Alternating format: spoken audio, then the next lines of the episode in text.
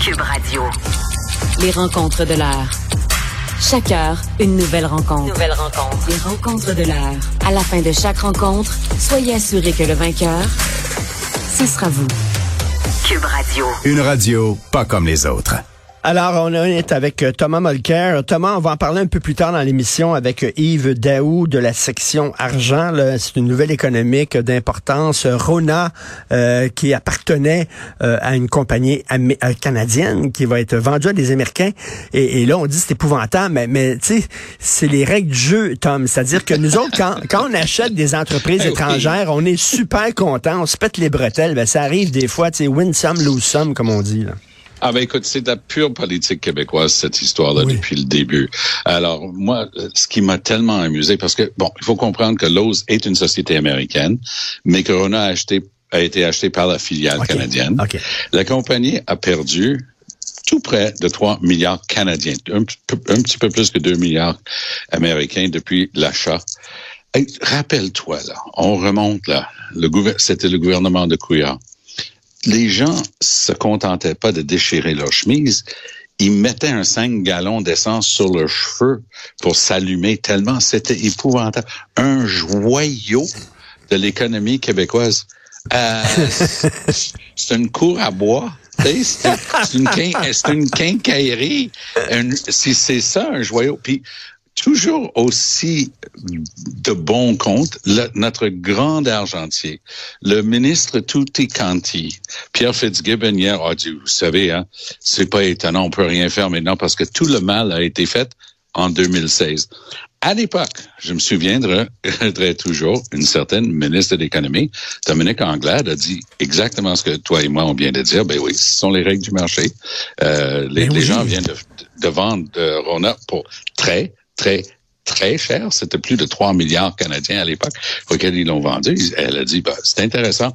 Non, non, non, t'as pas compris. Le siège social à Boucherville. Alors, le gouvernement s'en est mêlé. Il y a eu toutes sortes de crises et de drames politiques. C'est épouvantable. Comment tu peux laisser aller un joyau? Bienvenue dans le marché libre? Et ça, c'était le, péché extraordinairement grave de Dominique Anglade de dire ben c'est le marché libre euh, des entreprises qui est en train d'opérer. Et, les gens qui avaient des actions viennent faire une passe d'argent. C'est quoi le problème? mais tu sais, tu sais Tom tu me fais rire en disant ça parce que tu as tellement raison mais c'est courageux de dire ça hein. c'est pas politically correct parce qu'on devrait ben pleurer. tu sais quand, quand on a perdu Saint-Hubert un joyau ils vendent des ils vendent des ailes de poulet Christy des des, des corps cuisses come on là Saint-Hubert. Si, si c'est ça notre économie, on est aussi bien d'aller se pendre dans le grenier, tu sais. Ah là là là là là. Et, et, donc, ça serait toujours ça, tu sais. Ah, Tim Hortons, oui, comme, comme mon ami Phil Toon l'a toujours appelé, Timoton. Euh, Tim Hortons a été vendu, c'est épouvantable. Et ce sont des conglomérats qui m'aimèrent dans tel ou tel domaine. Euh, Sycamore Partners qui vient ben d'acheter, eux, ils m'aimèrent toujours dans la vente au détail. Ils regardent un horizon assez court, 5, 6 ans, pour reniper l'affaire, puis le revendre et faire un passe d'argent. C'est ça le business. Et, si je pars une entreprise, moi, mettons, je pars une entreprise, puis là, ça devient, là, c'est énorme, c'est gros, et je veux la vendre, OK, parce qu'à un moment donné, je suis rendu à un certain âge, puis je veux de, distribuer l'argent à mes enfants. Je ben veux la vendre au plus offrant. Puis si le ben plus offrant, c'est un, c'est un Australien ou un Américain, ben c'est de mes affaires à moi, c'est mon entreprise, Christy, là. Sauf, sauf au Québec. Ah oui. où, le gouvernement a tellement son nez dans tout, dans le marché, euh, que, que c'est en train de, de, de, jouer des tours, tu sais. Écoute, je, je, tu me fais rire. Là. Rona, c'est une cour à bois, Christy. ça qu'on arrête. Là. Mais, mais, c'est vrai. Il y, y, a beaucoup de jobs là-dedans, mais les, jobs vont pas disparaître. Tu sais, moi, j'habite les Laurentides. On a deux Rona à, cinq minutes de la maison. On a aussi un Patrick Morin, puis on a un gars local qui est affilié avec une bannière euh, ontarienne qui s'appelle Castle. Ça, c'est une famille qui a leur cour à bois puis leur euh, quincaillerie depuis des générations. Puis personne va s'émouvoir si un jour il vend à quelqu'un d'autre. C'est quoi l'idée? Non, non, moi je veux manger, je veux manger une salade de choux qui est faite ici au Québec. Et une crémeuse, j'espère. Une, une crémeuse. Quoique, c'est quasiment un euh, débat, euh, un sujet de chicane avec ma femme. Elle, c'est traditionnel. J'ai pris une crémeuse une fois, m'a fait la baboune. Bon, alors... Ah mais, écoute, ça, c'est la blague autour de la table dans notre famille aussi. parce qu'une de, une de nos brues est, une, est la seule qui veut la traditionnelle. Puis on lui dit, il y, a quelque chose de pas normal. Tout à fait. mini budget de Freeland Trudeau. il faut s'attendre à quoi? On va se serrer la ceinture? Écoute, tant qu'à rester dans l'économie, Christian Freeland vient de nous expliquer hier qu'on n'a rien à craindre s'il y a une récession au Canada, parce que tout le monde qui va perdre sa job s'il y a une récession va être embauché comme fonctionnaire. Tu sais, pour la première fois de notre histoire, on n'est pas capable d'émettre un passeport. Je sais pas si tu catché ça, mais c'était suave. Ils ont demandé de, au gouvernement combien de gens travaillent chez eux en télétravail et combien de gens viennent au bureau? Vous savez, tu sais c'était quoi la réponse, Richard? Quoi? On n'en a aucune idée. On n'a pas de chiffre là-dessus. Quand c'est ça ton niveau de gestion, eh ben. pas surprenant que Madame que, que Madame Freeland hier a réussi à nous dire, vous savez quoi? Ça va nous prendre des milliers et des milliers de nouveaux fonctionnaires pour faire des choses comme émettre des passeports. Moi, je me gratte la tête. Jamais de l'histoire du Canada, on a eu du mal à mettre les, à mettre les passeports. J'ai une amie qui a son passeport depuis l'âge de 14 ans. Elle avait besoin d'être renouvelée. C'est la même personne, même nom de famille, même adresse. Il n'y a rien qui a changé. C'est une professionnelle. Puis là, ça, ils lui ont dit six mois. Elle dit six ah mois pour avoir un passeport on, rêve ou quoi? Ben, le délai est rendu 5-6 mois. Même pour le... Et tu donnes ton vieux passeport, et ils l'estampent, ils mettent des trous dedans, tu peux plus t'en servir, mais ils te donnent pas un nouveau. Alors, t'es es fourré. Tu, tu peux pas. Si, tu veux aller dans un pays où tu as besoin de ton passeport, t'es fait. Euh, c'est ça l'incompétence. Donc, on a un bureau du conseil privé avec plus de 1000 employés. Le, le bureau du conseil privé, ça, c'est le ministère de Justin Trudeau. Le premier ministre a le bureau du premier ministre, mais il a surtout le bureau du conseil privé, un peu la c'est notre tour de contrôle du gouvernement fédéral. Ça, c'est le, le, cerveau du gouvernement fédéral tout est en train de foirer. On n'a jamais vu un gouvernement fédéral. Tu sais, on, on parle, ben, Trudeau a fait ci, l'autre a fait l'autre. Non. Regardons les choses simplement. Trudeau est très bon, par exemple, à l'international. C'est un des seniors du G7 aujourd'hui, très respecté. Il fait certaines choses très bien. Mais gérer, le gars n'a jamais géré.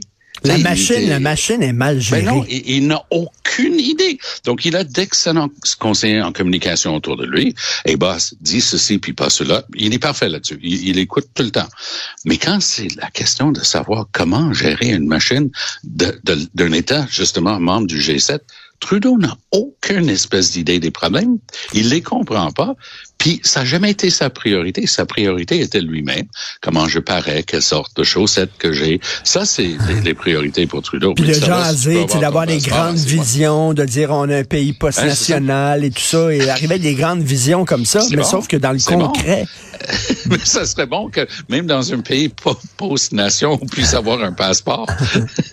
Et qu'est-ce que tu en penses, toi, justement, des 500 000 immigrants? On n'en a pas vraiment parlé, Tom. À partir de 2025. Ça, dépend avec, euh, ça dépend avec quelles ressources d'intégration. Puis je pense qu'il n'y a personne qui peut être en désaccord avec Legault lorsqu'il dit attention. Mais ce que j'ai apprécié cette semaine, on a trois nouvelles, trois nouveaux euh, ministres responsables. On a Legault qui revient, mais là, tout d'un coup, on a le ministre, l'ancien ministre de l'Éducation qui est rendu responsable de la francisation, ben, pardon, qui est responsable de l'application de la charte de la langue française, et Roberge, et il dit, et le ton était très soft, très modéré, très réfléchi. Euh, de, euh, Christine Terrien, notre nouvelle ministre responsable justement de l'immigration, et ça, ça, contraste beaucoup avec ce qu'on avait avec Jean Boulet. Donc c'est réfléchi, c'est posé, c'est songé, mm. puis ils disent un instant. Ici au Québec, on peut pas participer euh, pour notre code part de 500 000 personnes. Impossible de, faire l'intégration, impossible de veiller à ce qu'on ait suffisamment de Français déjà en arrivant. Et ce qui est intéressant avec ce ton-là, personne ne se sent pris de front. Et dans la communauté anglophone que je côtoie beaucoup, tout le monde, et c'était intéressant cette semaine, tout le monde disait, Legault a raison, là. Il, il a une obligation qu'aucun autre premier ministre, aucune province n'a. Il faut qu'il veille, justement, à ce que le français soit prioritaire. OK, donc, donc c'est intéressant ce que tu dis, parce que tu dis, lorsqu'on prend, mettons, les, les, les, on monte sur nos grands chevaux, puis la Louisiane, puis ça va être épouvantable, puis tout ça, là, on... Les gens se sentent attaqués, les gens se sentent visés. Mais là, si tu essaies d'utiliser un ton où tout le monde embarque, et c'est ce que j'ai entendu à la radio cette semaine, euh, à, Montréal, anglophone, le monde disait non, non, non, Legault a raison. Il a une responsabilité qu'aucun autre premier ministre, puis il faut eh que ben. Trudeau en tienne compte. Alors, c'était vraiment un bon changement, mais ça vient avec un changement de ton du gouvernement. Puis il n'y avait pas, il y avait pas d'accident dans aucune de ces sorties. Legault était en train d'essayer de garder la base parce qu'il voyait que les péquistes, ça sortait du giron, là. Ah. Ça retournait au bercail. Donc, il fallait qu'il peste et qu'il tape des pieds, puis les, affaires de Jean Boulet, puis les, attaques à répétition de Legault. Puis maintenant qu'il a gagné son élection avec une bonne, solide majorité, on sent que le mot d'ordre, c'est le ton va être beaucoup plus doux et c'est bienvenu on pour peut, tout le On peut passer le même message, mais avec un ton qui est moins catastrophique puis alarmiste. Puis on passe le même message, puis on embarque le monde plutôt que de les rebiffer. Très intéressant. Plutôt que d'être rébarbatif. Et Tom, tu veux me parler de révélations troublantes concernant des fuites de la police et des services de sécurité de Trudeau il y aura toujours à prendre et à laisser lorsqu'on est devant une commission qui n'est pas un procès criminel, même pas civil, et les gens ont le droit de donner leur version. Je veux bien. Mais il commence à avoir un nombre suffisant d'indications qu'il y aurait eu des gens dans la police d'Ottawa et voire même en date d'hier, dans l'entourage de sécurité de M. Trudeau, qui parlaient avec les gens dans le convoi de la liberté que je mets entre guillemets dans les airs.